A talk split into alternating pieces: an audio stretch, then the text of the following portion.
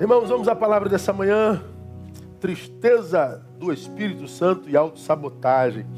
Estamos na parte 3 dessa série que a gente começou algumas semanas atrás e na qual nós vamos ficar aí por uns dois ou três meses, né? Alguma coisa nesse, nesse período aí, tá bom?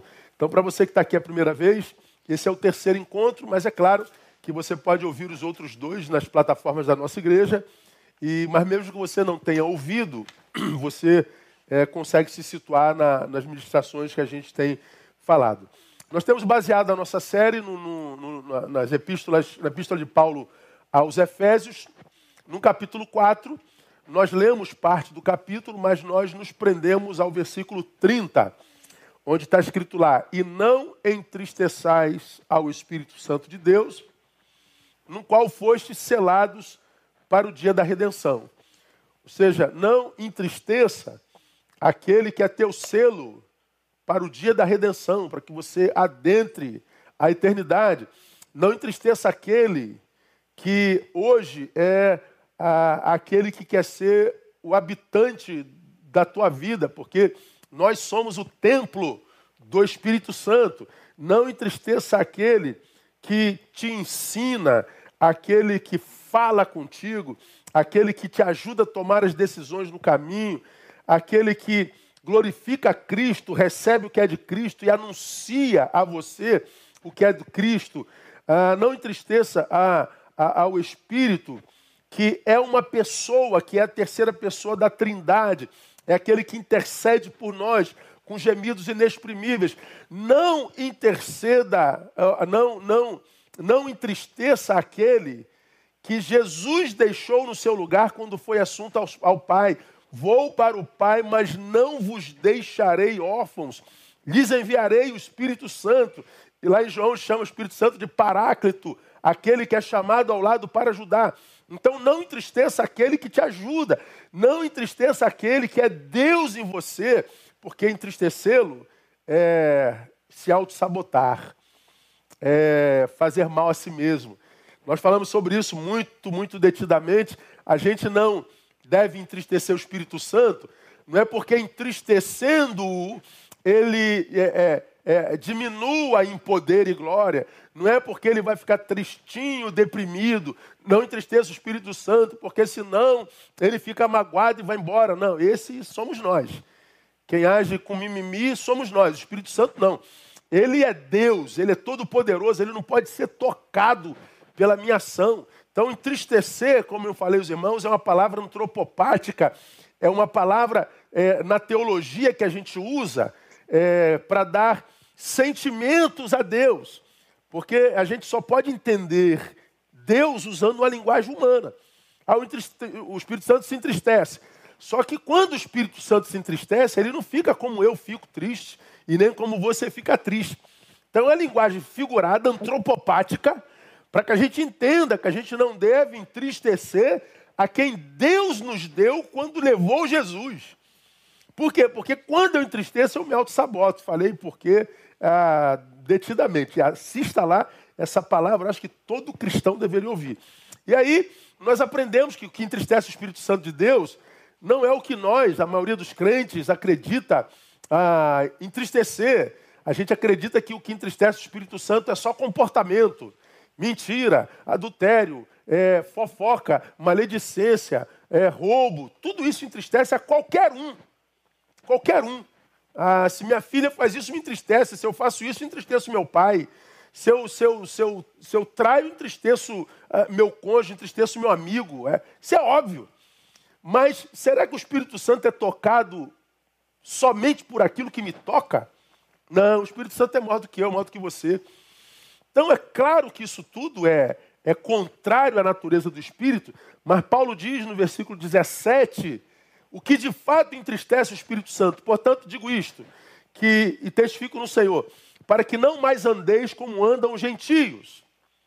Como que os gentios andam? Os que não têm o Espírito Santo, os que não conheceram a Jesus de Nazaré, tocados pelo Espírito Santo que convence do pecado, da justiça e do juízo. Como anda a gente sem Deus? Na vaidade da sua mente. Então, como é que um cristão, alguém que se diz, se foi, só Deus sabe, ter sido tocado pelo Espírito Santo entristece ao Espírito Santo, é, andando como aqueles que não têm o Espírito Santo andam. E como que eles andam? Na vaidade da sua mente. A palavra vaidade é mataiotete, futilidade de sentido. É andar na vida com falta de propósito. É andar na vida vazio. É andar na vida com a vida que não vale a pena ser vivida. É andar na vida de forma fútil, inútil o que, é que entristece o Espírito Santo à luz dessa palavra? Desperdiçar todas as nossas faculdades racionais em torno de temas indignos e fúteis. O que entristece o Espírito Santo é ser racional e não usar dessa racionalidade para construir algo racional e bom, produtivo, construtivo e abençoador. É ser capaz de e não usar essa capacidade para. Ou seja, é ser um fútil mesmo, é ser um tolo, é ser um idiota. O que entristece o Espírito Santo de Deus não é comportamento humano apenas. Eu posso não beber, não fumar, não cheirar, não transar, não falar, não fazer porcaria nenhuma. Mas eu posso ser um inútil, um fútil, eu posso ser um ser humano pífio, que não está envolvido em projeto nenhum, que se a, a, saísse da existência não faria falta a ninguém. Seria como Amazias, Lá em 2 Crônicas, a Bíblia fala sobre o rei Amazias.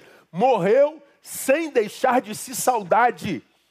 Ou seja, morreu e ninguém sentiu falta alguma. Por quê? Porque era pífio, era inútil. Então, todo cristão que se diz cristão, mas é um fútil, é alguém que entristece a Deus. Mesmo que você não beba, não fuma, não pegue, não faça porcaria nenhuma. Mas seja um inerte. Falei sobre isso bem profundamente. Aí na semana passada eu falei, o que é mais que entristece o Espírito Santo de Deus? O versículo 18 nos ensina: vaidade da mente, entenebrecidos no entendimento, separados da vida de Deus pela ignorância que há neles, pela dureza do seu coração. Então, o que, é que entristece o Espírito Santo de Deus? Mente fútil ignorância, falta de conhecimento. Agora, nós falamos na semana passada que esse texto faz alusão a um tipo de, de ignorância específica. De que ignorância ele se, a que ignorância ele se refere? Aquela que acomete o sujeito por falta de esforço. Não é aquela pessoa que tem, tem, tem deficiência mental, não.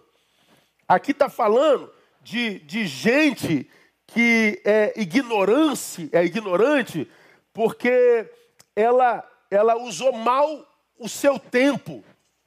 Aí eu fiz alusão a Hebreus capítulo, capítulo 5, a partir do versículo 12, porque devendo já ser mestres em razão do tempo, ainda necessitais que se vos dê a ensinar os princípios elementares do oráculo de Deus. Ou seja, pelo tempo que vocês têm de vida espiritual, já era para vocês serem mestres. Mas ao contrário disso, eu tenho que estar tá dando leitinho na boquinha de vocês. Por quê? Porque vocês são fúteis. Porque vocês são ignorantes. Não cresceram no conhecimento. E por que, que não cresceram no conhecimento? Porque o tempo que tem não foi aproveitado para buscar conhecimento. Então, o que é ignorante por mau uso do tempo é alguém que entristece o Espírito Santo de Deus. Você tem noção de de quanto de tristeza o Espírito Santo sente pelo tempo presente, irmão, pelo tipo de crente dessa geração que vive de cabeça baixa nessa porcaria desse celular, nessa internet medíocre, nesse Instagram, lacrando o tempo todo, pensando que é, que é, que é, que é intelectual, se metendo na vida de todo mundo, mas não gasta cinco segundos com a Bíblia por mês. Você imagina a tristeza do Espírito com relação à igreja evangélica hoje?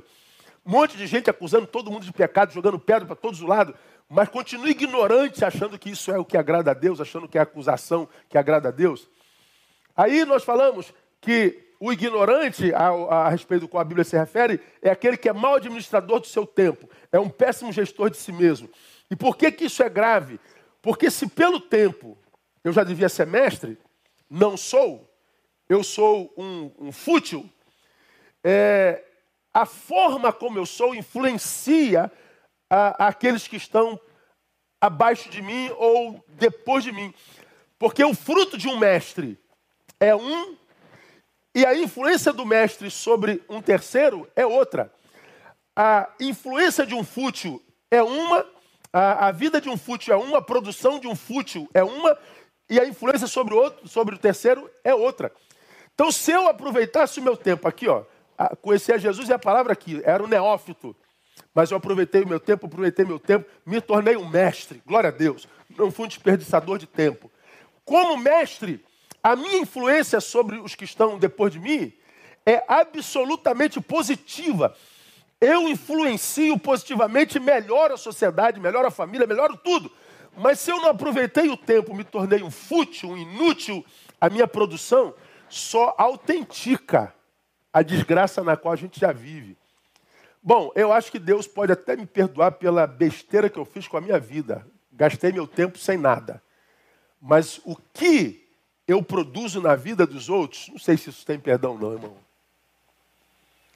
Quando a gente fala sobre blasfêmia do Espírito Santo, a gente ouve o que é blasfêmia contra o Espírito Santo, pastor?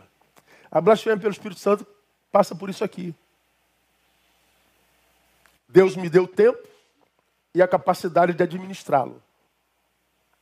E diz lá, antes crescer na graça e no conhecimento de Jesus Cristo. Eu não aproveitei esse tempo e sou um tolo. E como tolo, produzo tolices. E influencio uma geração de tolos. Mas eu aproveitei meu tempo, me tornei um mestre. E influencio uma geração de discípulos agentes de transformação. Agora, se eu sou um tolo, eu estou blasfemando, por quê? Porque eu, eu não aproveitei o que o Espírito Santo me legou como graça e sabedoria. Eu desmereci o que ele tinha para mim. Isso é grave, irmão. Falei sobre isso na semana passada, só estou recapitulando. Então, aqui nós já começamos a entender por que, que a ignorância entristece ao Espírito Santo ah, de Deus. Mas além disso, eu mostrei a vocês, e aqui continuo, por que, que a ignorância, a falta de conhecimento entristece o Espírito Santo de Deus. Falamos na semana passada. Porque é pelo conhecimento que o coração é quebrantado. Lemos o versículo 18. Entenebrecidos no entendimento, separados da vida de Deus pela ignorância que há neles, lembrando, separados da vida de Deus e não de Deus. Eu estou na presença de Deus, mas sem a vida dele. Estou na igreja, leio a palavra, frequento culto, contribuo, mas eu não sinto rios de água viva fluindo de dentro de mim, como pro, pro, promete a palavra. Eu não consigo experimentar dentro de mim o eu vim para que vocês tenham vida e vida com abundância. Não, eu tenho vida. Eu estou debaixo da graça comum. Mas eu não estou debaixo daquela graça especial que tem um filho de Deus. Eu acredito em Deus, se eu morro, vou para o céu, eu, eu creio na palavra, mas a vida de Deus não, não, não jorra de mim. Por que, pastor? Deus faz acepção de pessoas? Não, por causa da ignorância.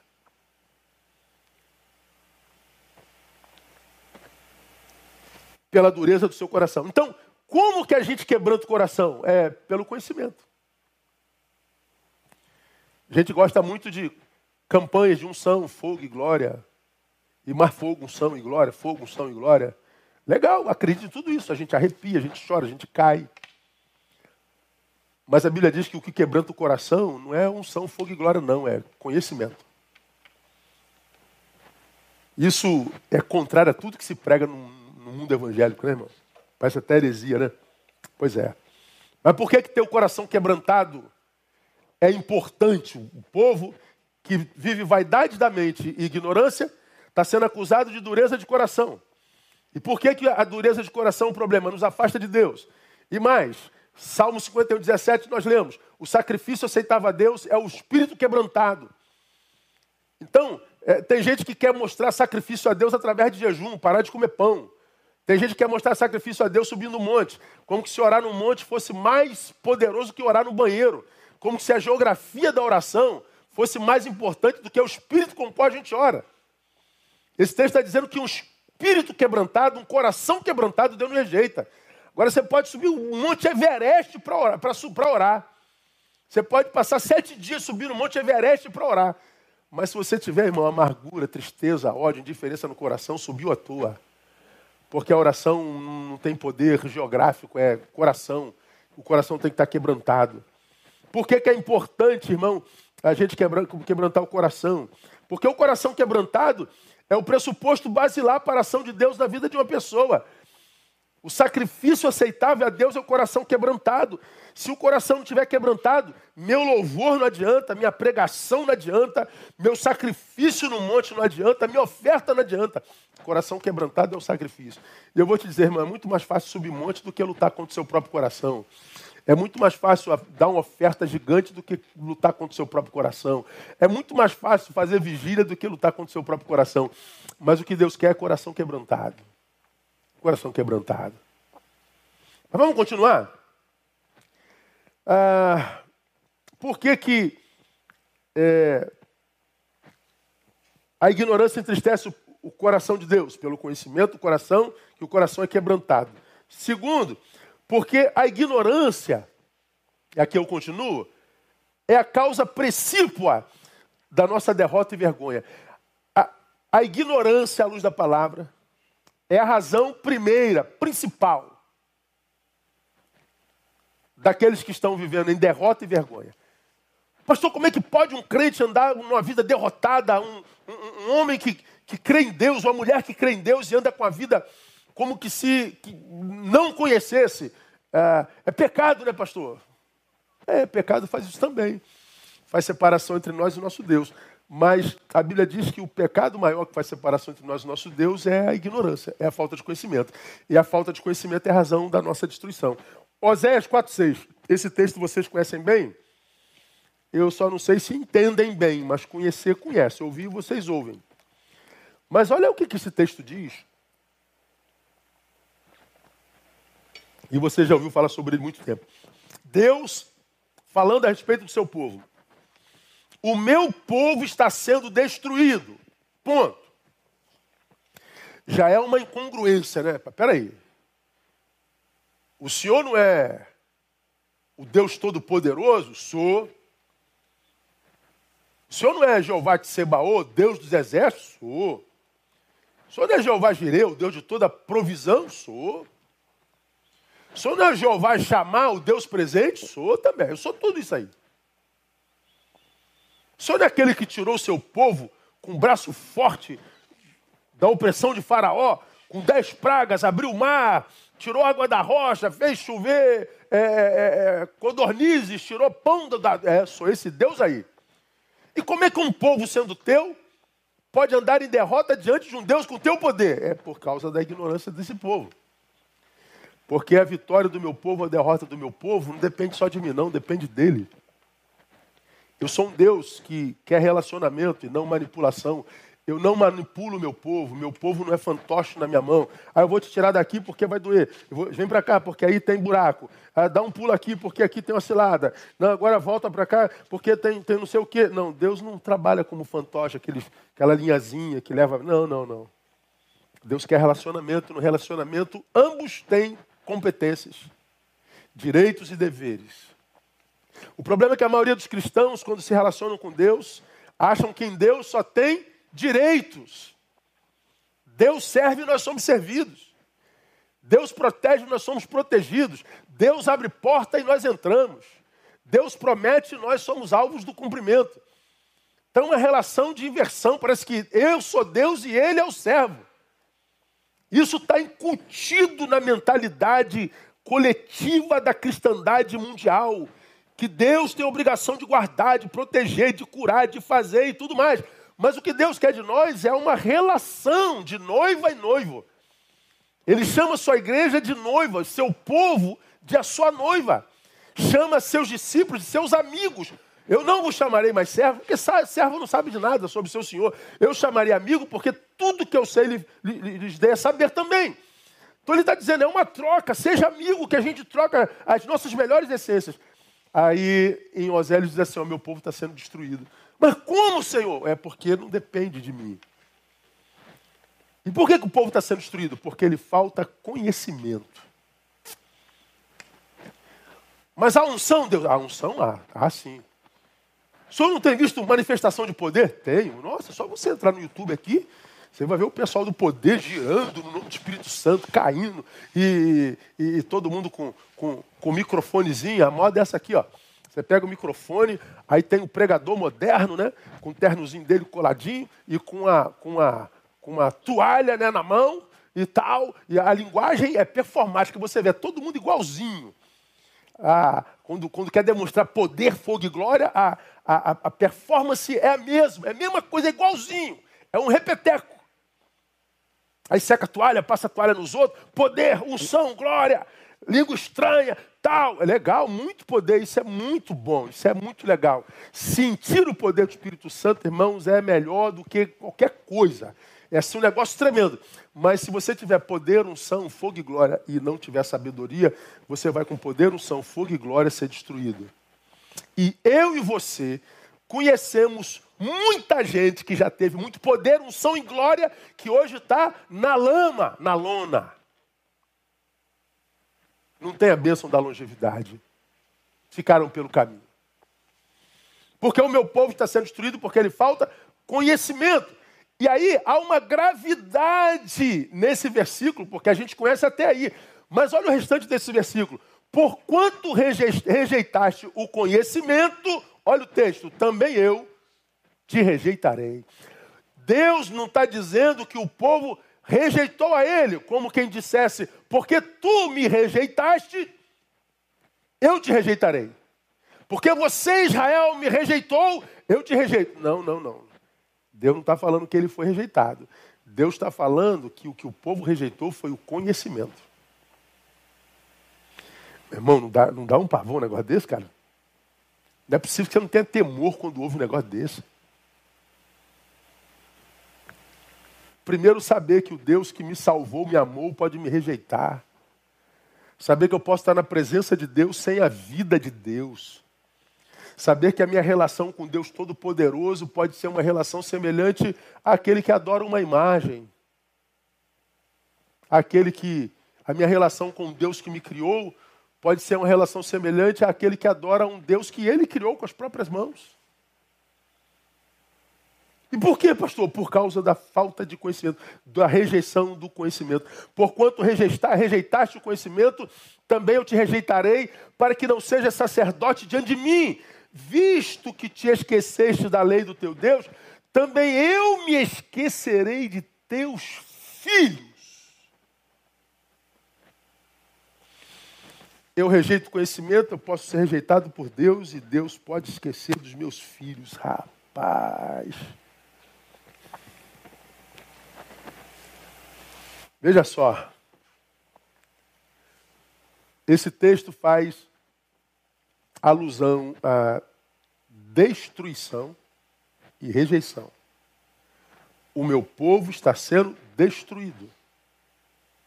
E porque, povo destruído, você rejeitou o conhecimento, eu também te rejeito. Destruição e rejeição. Agora, olha a gravidade disso. A destruição, ela vem dos inimigos. E a rejeição vem do seu próprio Deus. A destruição é como se eu entrasse numa batalha contra um, um oponente o oponente me destrói. Bom, estou destruído, estou quebrado. Não tem problema, eu tenho um Deus misericordioso, poderoso e longânimo. Ele vai me restaurar. Aí Deus aparece na minha condição de destruído e me rejeita.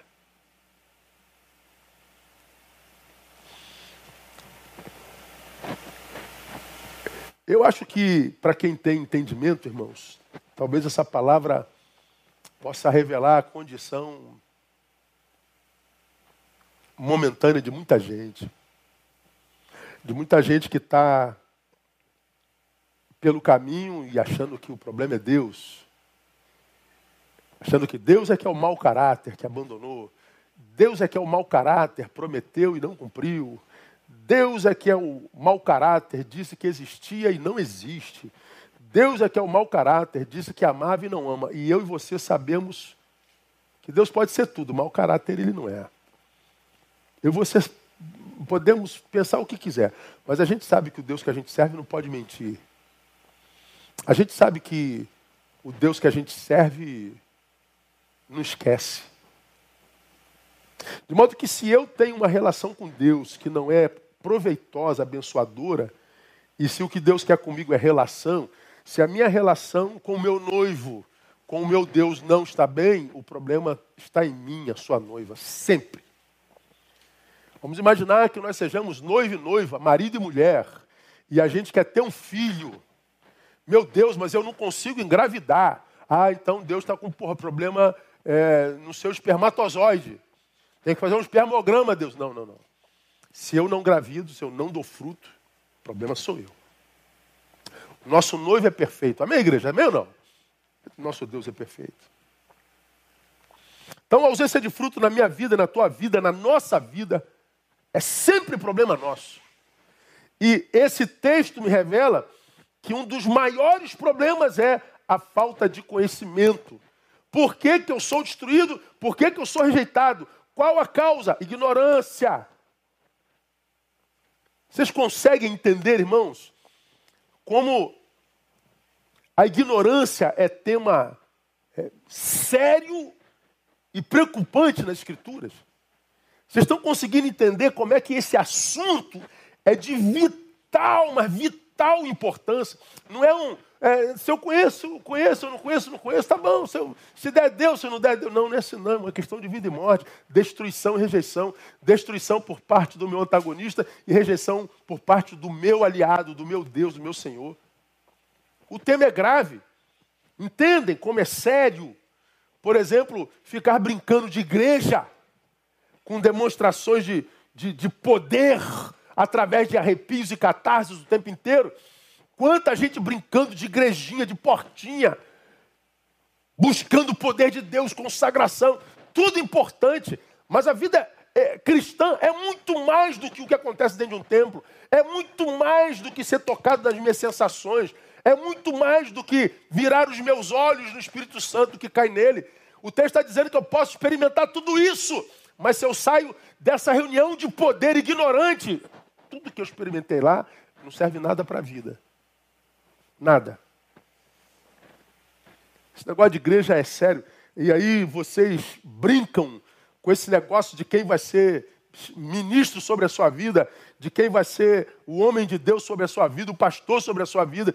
Entra em qualquer lugar, em qualquer porta, qualquer moleque que se diz pastor, mete a mão na sua cabeça, só porque disse umas frases muito, muito tremendas, mas que sem conhecimento e pertinência nenhuma a gente troca o conhecimento pelos arrepios.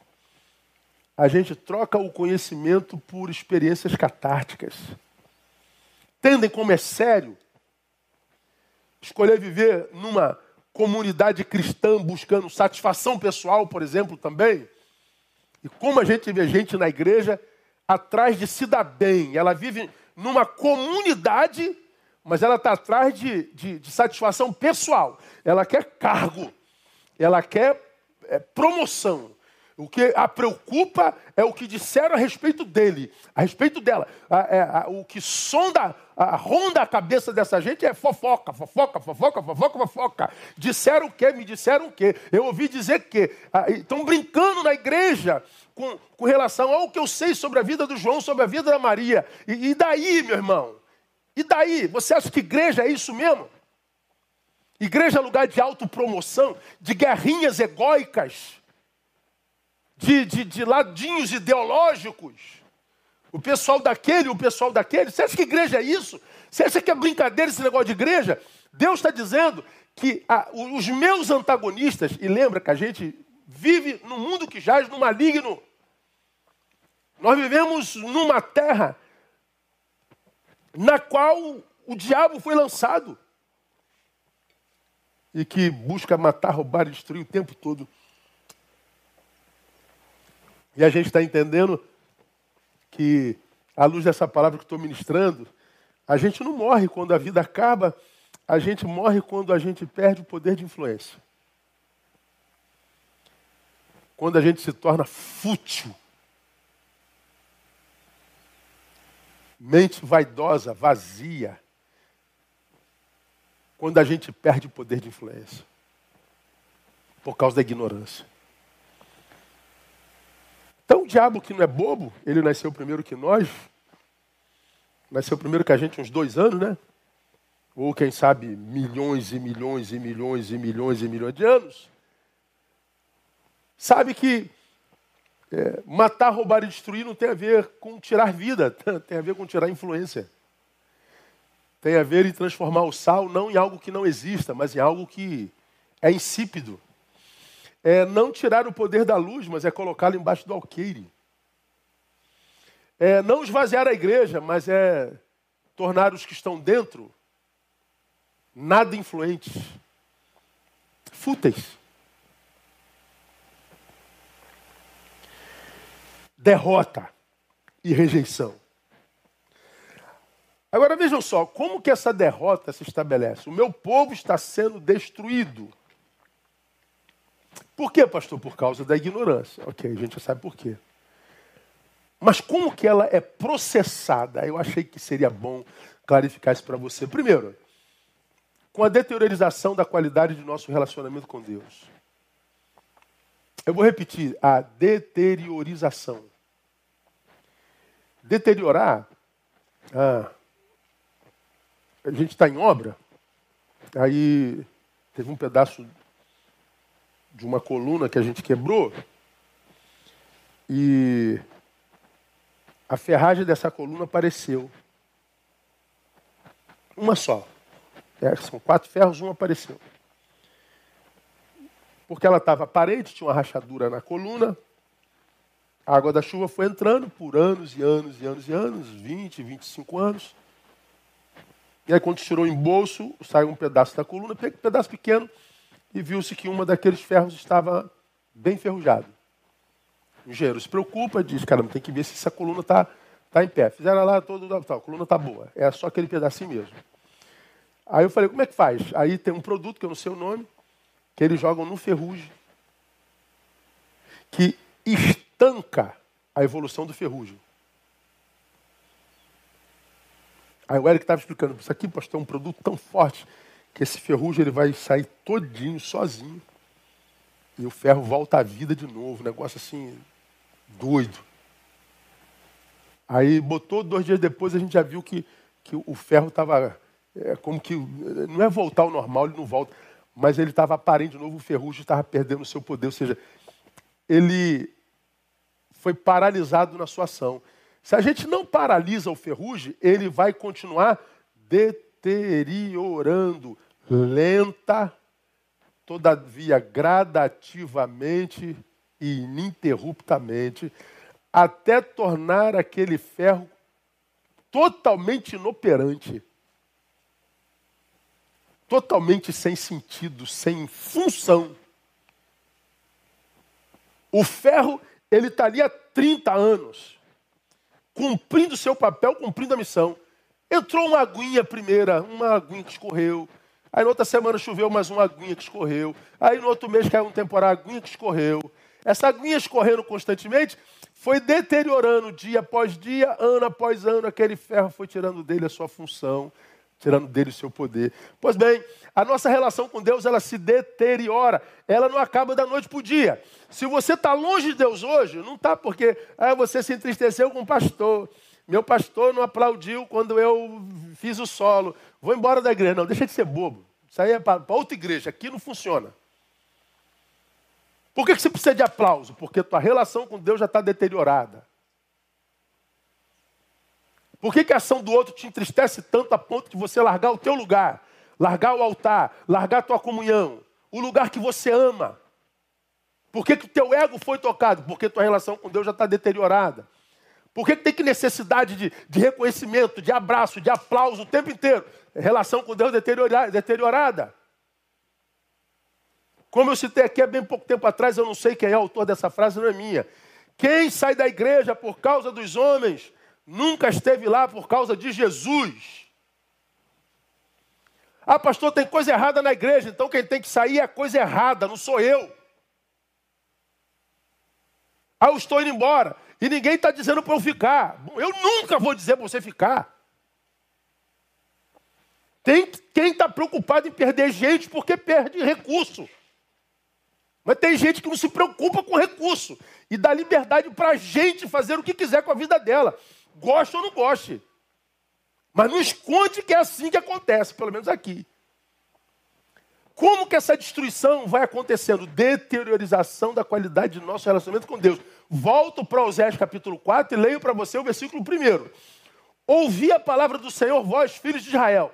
Esse mesmo povo que no versículo 6 ele diz: Vocês são destruídos porque falta conhecimento. Olha como é que começa o texto. Ouvi a palavra do Senhor, vós, filhos de Israel.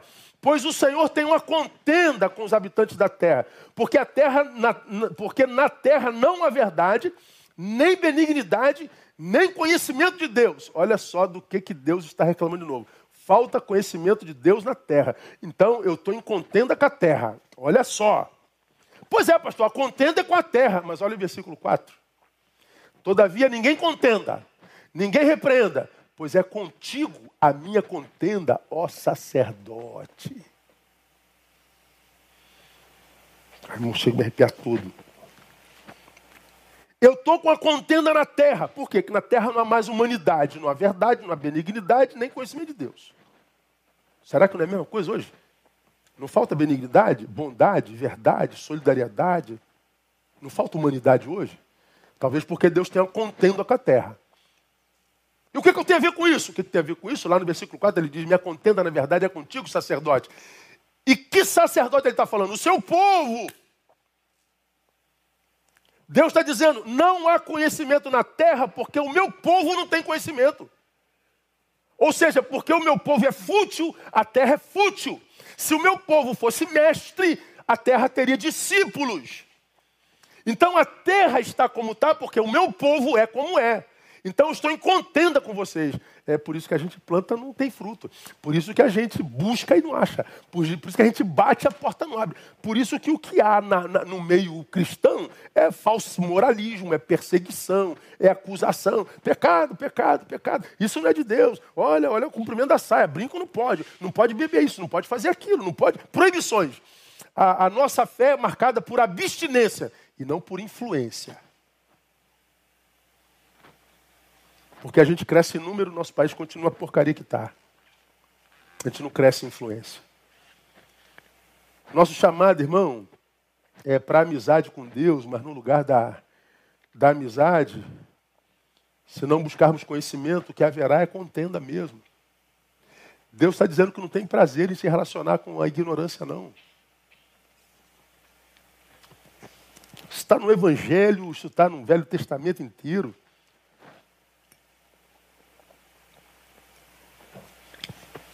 Conhecereis a verdade. Perdão, ela vos libertará. Conhecimento, conhecimento, conhecimento, conhecimento, conhecimento, conhecimento, conhecimento. Aí, se você parar para pensar, não vou entrar nessa seara, porque muitos não vão entender mesmo. Você pega, por exemplo, as religiões de matriz oriental. Pega lá os chineses, japoneses, tailandeses. Onde há mais sabedoria, onde há mais filosofia de vida? Lá ou cá?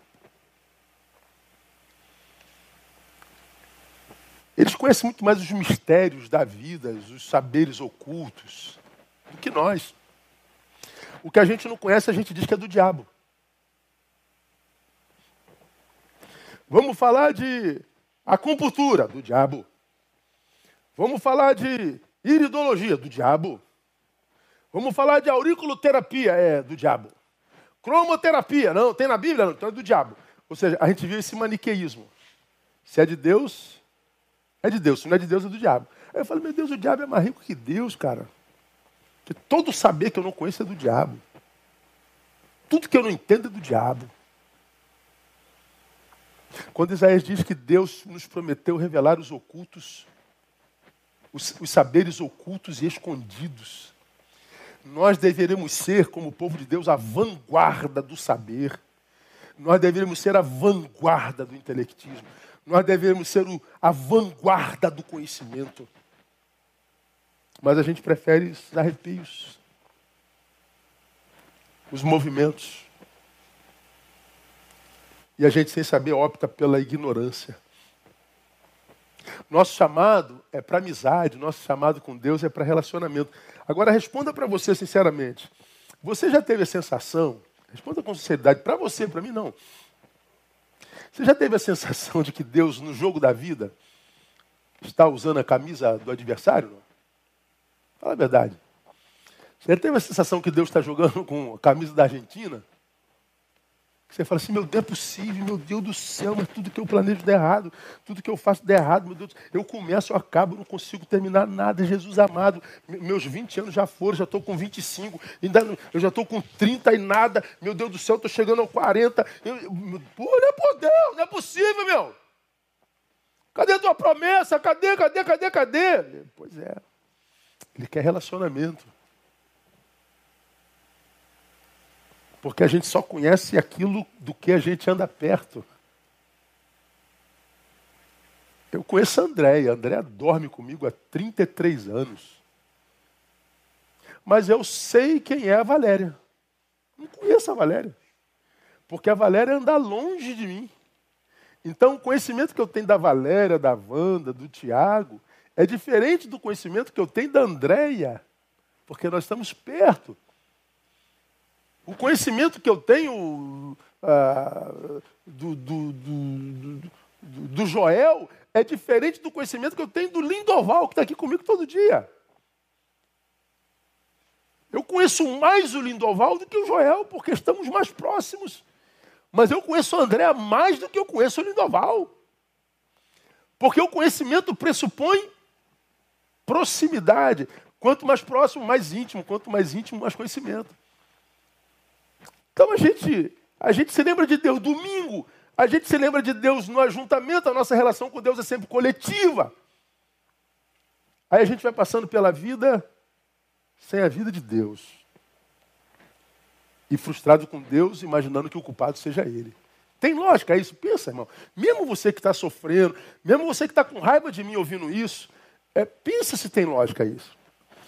Aí, quando eu prego isso, eu, eu prego como pai, eu não prego como quem quer é, é dar uma chinelada na igreja. Não, eu não, cara, eu nunca toquei nas minhas filhas. Também não foi preciso. Ah, eu vou bater em quem? Eu vou exortar quem? Eu vou botar de castigo quem? Não tem nenhum prazer em tirar ninguém de lugar nenhum. Eu quero que você seja feliz. Eu quero que você seja seu melhor amigo. Eu quero que você consiga extrair de si a sua melhor versão. Porque a gente só tem uma vida para viver e a vida não espera ninguém que a desperdiça. A vida é um trem que vai passando sem parar. Ou você entra no trem da vida e curte a vida, ou ela passa e te deixa para trás.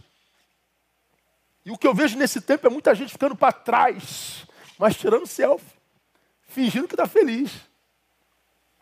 Lacrando nas redes como é o defensor das minorias. Achando que está impressionando a todo mundo, e todo mundo que está vendo está chamando ele de idiota, mas nunca dirá para ele. Porque olha para as suas publicações, sabe que você tem 40 anos, e você acredita que você está lacrando, mas quem é melhorzinho do que você sabe que você está parecendo ter 18. Aí você passa como um ridículo. E a gente que conhece fala assim, pô, meu Deus do céu, cara, Jesus não faz isso com você, não, da angústia. Jesus, você podia, você podia ser mestre com esse tempo que você tem. Você podia ter uma influência muito positiva nesse tempo sem referenciais de nada. Cara, você podia ser muito melhor. Moça, você podia ser muito melhor. Mas você está aí querendo lacrar.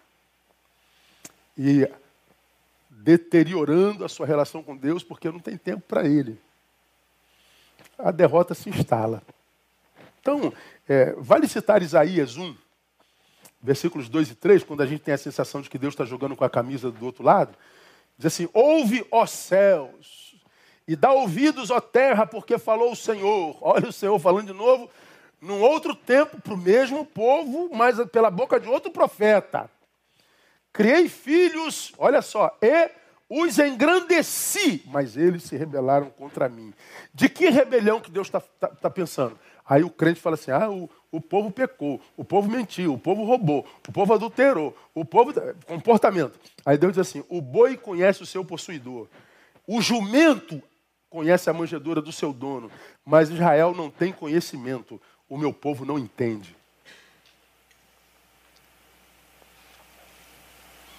O boi conhece, o jumento conhece, meu povo não.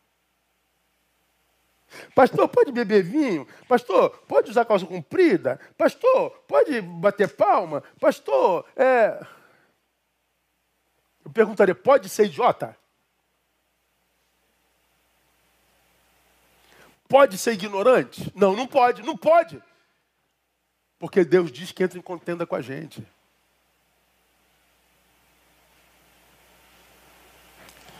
Cara, isso aqui é claro como água potável.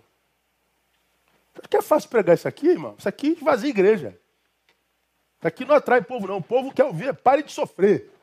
Pare de sofrer. Vem para a campanha da vitória total. Aí vem o povo, multidões. Culto da resposta. Ou oh, quem não quer resposta? Eu, tenho, eu já falei para você, quando eu chegar no céu, rapaz, vou levar uma lista de perguntas para Deus. Que, Deus, olha aí, não entendi nada. Quer mancar o teu servo aí? Agora eu estou no céu para tirar essa angústia do meu coração, porque tem coisa que eu não entendi lá na terra, até hoje eu não entendi. E culto da resposta, falei, vou, vou nesse culto. Pastor, minhas perguntas aqui, ó. Quero ver se eles me respondem.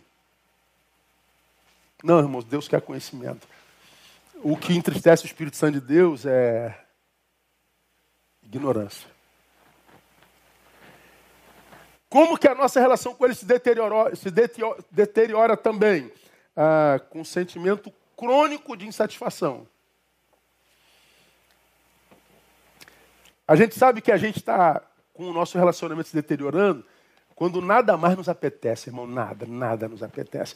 Essa é uma característica, por exemplo, da depressão. Quando a gente está deprimido, nada nos apetece. Mas eu posso ter a mesma experiência, nada me apetece, sem estar em depressão e essa insatisfação espiritual.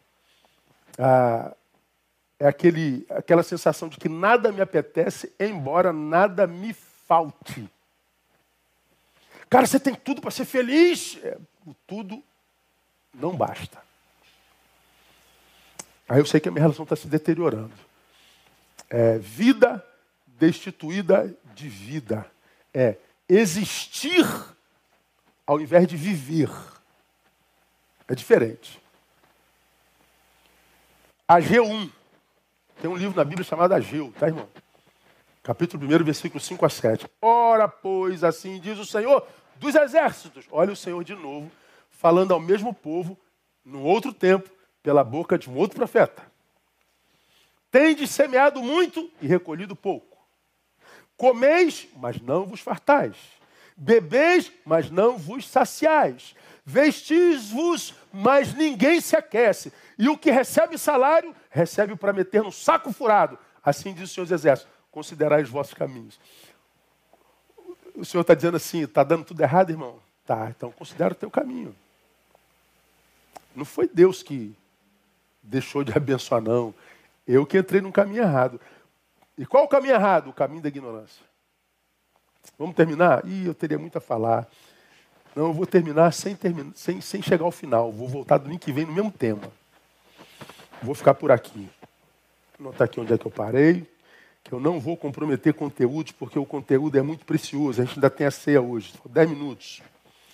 Então, na semana que vem, a gente volta nesse tema de novo. Porque é de, de vital importância. Então, o que, que nós aprendemos hoje, irmãos? Que a ignorância é, sim, algo que entristece o coração de Deus porque a ignorância é a causa principal, da nossa derrota e vergonha. Já falamos sobre isso. E mostramos a vocês como é que essa vergonha, essa derrota se estabelece com a deteriorização da nossa relação com Deus. É gradativo, dia após dia, mês após mês, ano após ano. A gente vai se desconectando dos lugares que um dia foram nossa fonte. Cara, eu vejo isso o tempo todo. A gente deixa a gente fonte lugares fontes para se unir a. Bom, cada um dá conta da sua vida. Segundo, com um sentimento crônico de insatisfação. Cara, nada me alegra, nada me apetece, nada, nada, nada, nada. Aí o cara, vou deixar a minha fonte de novo. Vou para cá. Mas o, o, problema é a fonte mesmo. É, o alimento aqui está ruim mesmo. Tem certeza que o alimento aqui está ruim mesmo? Não, não é que esteja ruim, é que meu coração. Tá, vai, vai lá. Vai lá. Aí chega aqui e descobre que o alimento aqui é mil vezes pior. Tá, tá difícil de arrumar lugar para comer hoje, espiritualmente. Aí às vezes não consegue mais voltar por causa do ego. Se auto-sabotou. Todo dia vejo isso, todo dia vejo isso. Aí eu termino minha palavra perguntando a você: você está mesmo no lugar onde Deus plantou teu coração? É aí mesmo? Ou é aqui mesmo? Onde estiver teu coração, aí estará teu tesouro. Onde estiver teu tesouro, ali estará teu coração. Agora, o povo que não conhece, o povo falta de conhecimento, vive de mágoa. Se magoei, vou. Desmagoei, venho. Não gostei, vou. Gostei, venho refém das sensações, refém das emoções, refém da opinião alheia, refém de like, refém de tapinha nas costas, refém de, de...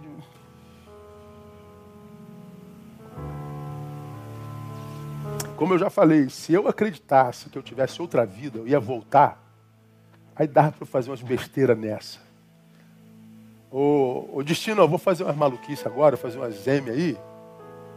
Sei que eu vou me lascar, mas vou dar prazer para o meu corpo, vou, vou, vou lacrar. Na, na, na, outra eu volto, eu teria aprendido. Não, é, só tem uma vidinha. E eu que estou completando 55, digamos aí que eu tenho mais 25 anos aí de, de, de mente saudável. 55, 60, 70, 80 anos hoje dá para ter uma mente legal. O corpo é que não vai acompanhar mais. Então eu tenho muito mais passado do que futuro. Eu vou viver atrás de like, irmão seguidores, Instagram, de aplauso, de reconhecimento. Diga que eu sou bom, diga que eu sou inteligente, por favor. Diga que eu sou isso, diga que eu. Ah, irmão, para mim o mundo, o mundo é mudo, não precisa me dizer nada, não precisa falar nada, não precisa escrever nada. É, se vem, amém. Glória a Deus. A gente gosta, né? De ganhar um presentinho. Compra um presente para mim, irmão. Ah, compra um tênisinho para mim, uma camiseta da, da Nike. Ah, ah, adota uma criança dessa aí, a gente fica feliz e aberto. Mas se não vier nada, aí eu também não esperava nada, não. Aí quando vem, pô, eu cheguei no meu gabinete hoje, ó, tinha um saco de bala. Sete Belo, eu gosto da bala Sete Belo, eu acho que eu falei no culto, a Wanda me deu um saquinho de bala. Aí eu cheguei lá, tem um sacão de bala. falei, ô oh, Jesus, lembraram de mim? falei, opa, meu Deus do céu, bala Sete Belo, adoro bala Sete Belo. É, ganhei, quem não espera nada ganha uma bala, 100% de lucro. Agora, você sabendo como está a humanidade, no que nós, como seres humanos, temos nos transformado. Você vai esperar que o outro te reconheça. Você vai esperar que o outro se preocupe com você. Você vai esperar que ele. Você vai entregar o cuidado da tua vida para um terceiro. Não. Deus está dizendo, meu filho, cresça em conhecimento, que você cuida de si mesmo. Que eu vou te dar estratégia para reger a tua vida com sabedoria. Eu vou te dar conhecimentos que não se adquirem em bancos escolares. Eu vou te dar sabedoria, mas não é terreno, animal diabólica, mas eu vou te dar sabedoria que vem do alto, meu filho. Que eu dou para os meus, que buscam conhecimento, que são bons gestores do seu tempo e que não vivem na vaidade da mente, portanto, seu coração não endurece. Mantenha teu coração humano, mantenha teu coração gentil, solidário, não deixa que essa, essa, essa, esse modus vivendi atual te transforme numa pedra. Porque eu não sou Deus de pedra, sou Deus de gente. Você vai ver, irmão, que o mundo inteiro vai se empedernir, vai empedrar. Mas você vai continuar sendo gente até o final. Porque quem continua gente, continua tendo Deus do céu. Porque quem deixa de ser gente, perde o Deus que tem. Que Ele nos abençoe, que Ele nos guarde. Na próxima semana a gente volta se Ele nos permitir. Vamos à comunhão da ceia?